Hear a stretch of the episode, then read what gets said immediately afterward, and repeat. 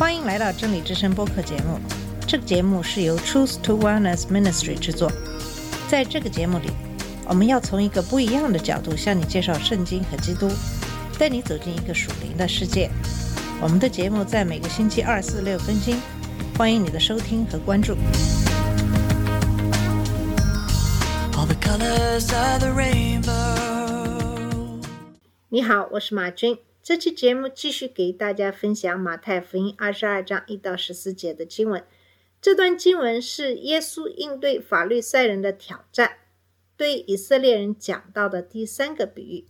这个比喻讲述的是一个王给他的儿子摆娶亲的宴席，请人赴宴，却没有人去，他的邀请被拒绝。那么，我们下面就来看一看这个国王的反应。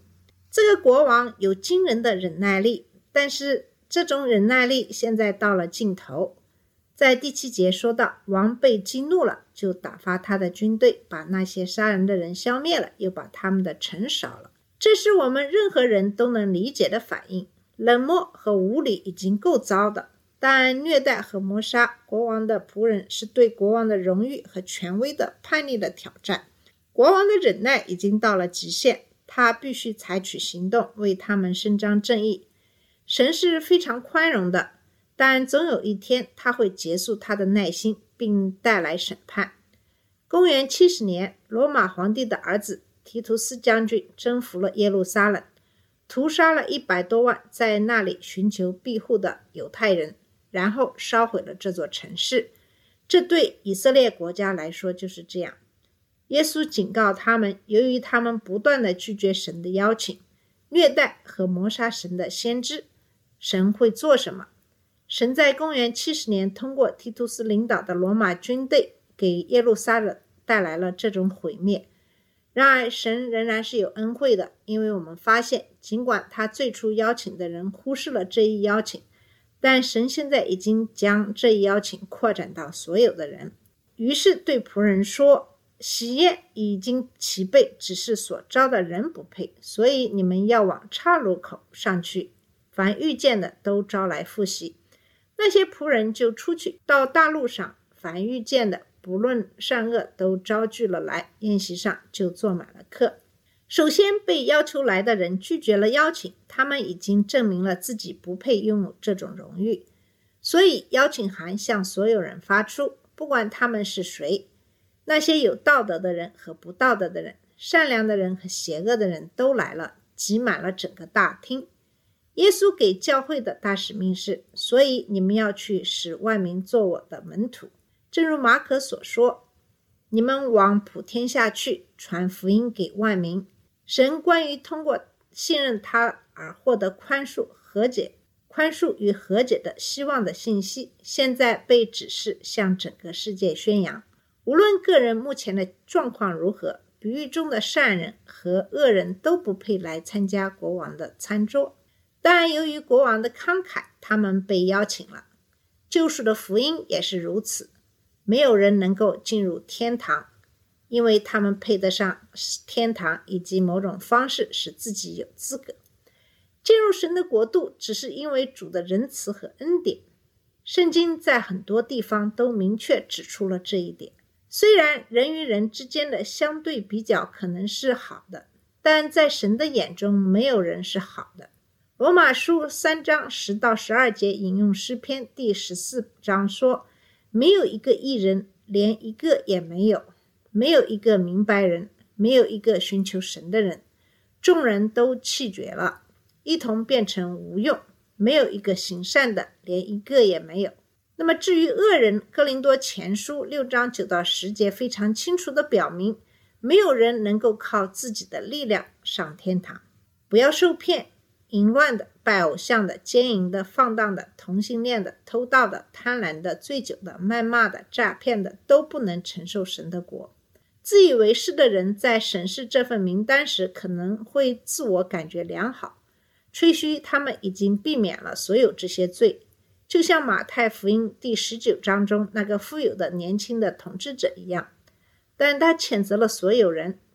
谦卑的人认识到，你不一定非要抢劫银行才是小偷贪婪。即对别人拥有的东西的渴望是人的正常的心态。耶稣一贯教导说，罪是从心里产生的。一个具体的例子就是耶稣在登山宝训中的教导：凡看女人有情欲的，在心里已经与她犯奸淫了。这段经文在十一节继续宣扬神的恩典。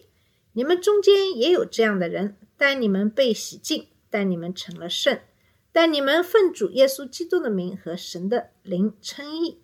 今天使一个人能够进入神的国度的因素，与当年也是一样的。个人对神的恩典和怜悯的信心，亲自提供代价，就像神为亚伯拉罕提供了献祭的羔羊，他在。基督耶稣里为所有人提供了赎罪的祭品。晚餐的客人之所以能入座，是因为国王提供了邀请，并为这顿饭支付了代价。我们只有以同样的方式来，才能进入神在天堂的宴会厅。他支付了代价，并给了我们邀请。神对他所邀请的人是不加区别的，但为了避免有人认为神对他的客人，到达时的情况漠不关心。耶稣在这个预言的最后提出了一个关于被拒绝的客人的重要的观点。那个王进来查看吃饭的客人见一个人没有穿喜服，就对他说：“朋友，你没有穿喜服，怎么进来的？”他就无言以对。王就对仆人说：“把他的手脚捆起来，扔在外面的黑暗里，在那里必要哀哭切齿了。”因为被招的人多，被拣选的人少，那么有交情还是不够的。你必须通过来回应邀请。如果你想参加这场婚宴，你必须穿戴整齐。毫无疑问，王的仆人在普通民众中发现了一些人，他们也像第一次被邀请的人一样，忽视了王的邀请。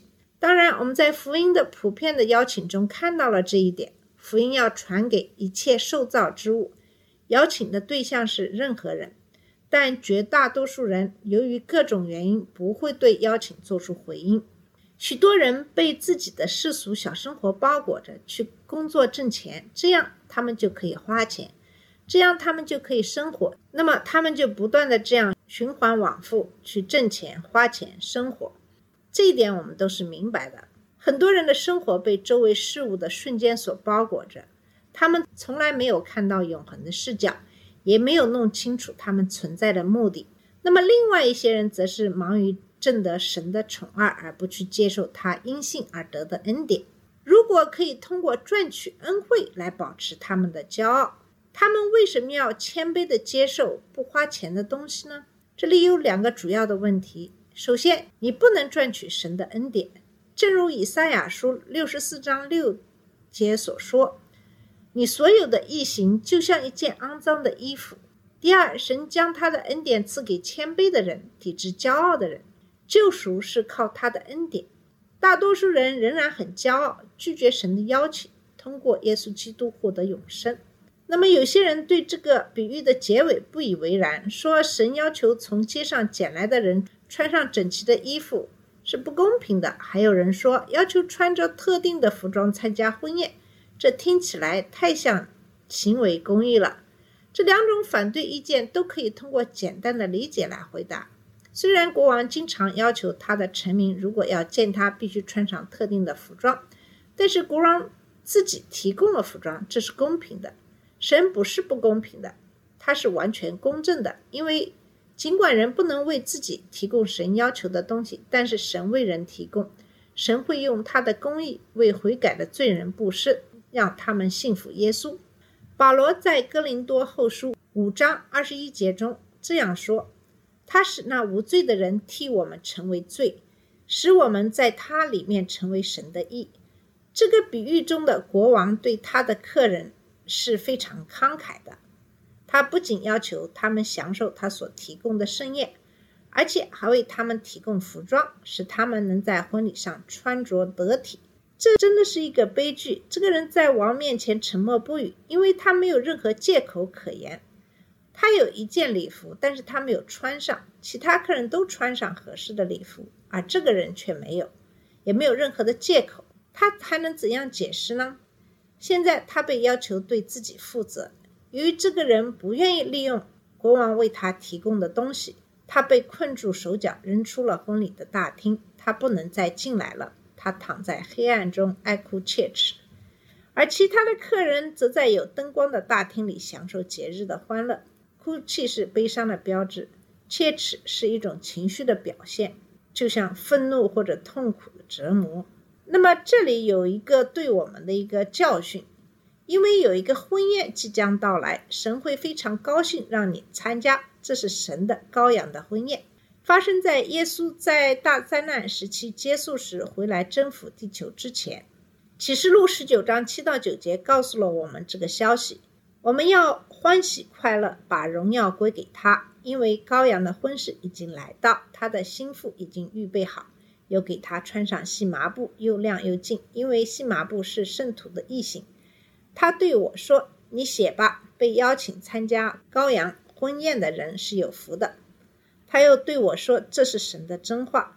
如果你想去那里，你必须被邀请。但我们已经知道，邀请已经向所有人发出了。这就是福音的召唤。邀请是给你的，但是你必须回应他。这回应邀请必须要谦卑，从你的最终悔改。”带着对耶稣基督的人和工作的信心来接受对你的罪的赦免，并被纳入神的家庭，这是一种专一的信仰。因为除了通过耶稣基督，没有人可以到父那里去。如果你不想被赶出去，你必须穿上适当的服装，而唯一可接受的服装是完全的公义。这不是你自己能产生的，而是当神把耶稣的意义归给你时，作为礼物免费给你的。正如罗马书三章二十二和菲利比书三章九节所说，当然，我们也要知道，在这个羔羊的婚宴上，新娘会得到她的衣服。那么，如果我们以任何其他方式来到神的面前，我们的结局将与比喻中的人一样，会被扔到外面的黑暗中，在那里必要哀哭切齿了，因为这种愚昧的后果是很悲惨的。耶稣在比喻的最后说：“被招的人多，被选的人少。”神的主权和人的意志之间的完美平衡。神在福音书中发出了悔改和救赎的普遍呼唤，但只有被选中的人才会接受和回应这个邀请。大多数人并不真正想要神，而许多说他们想要的人，只是按照他们自己的条件想要他。只有那些愿意接受他在耶稣基督里的恩典供应的人，才能得到拯救，进入神的国度。这是神的主权的干预，使之发生。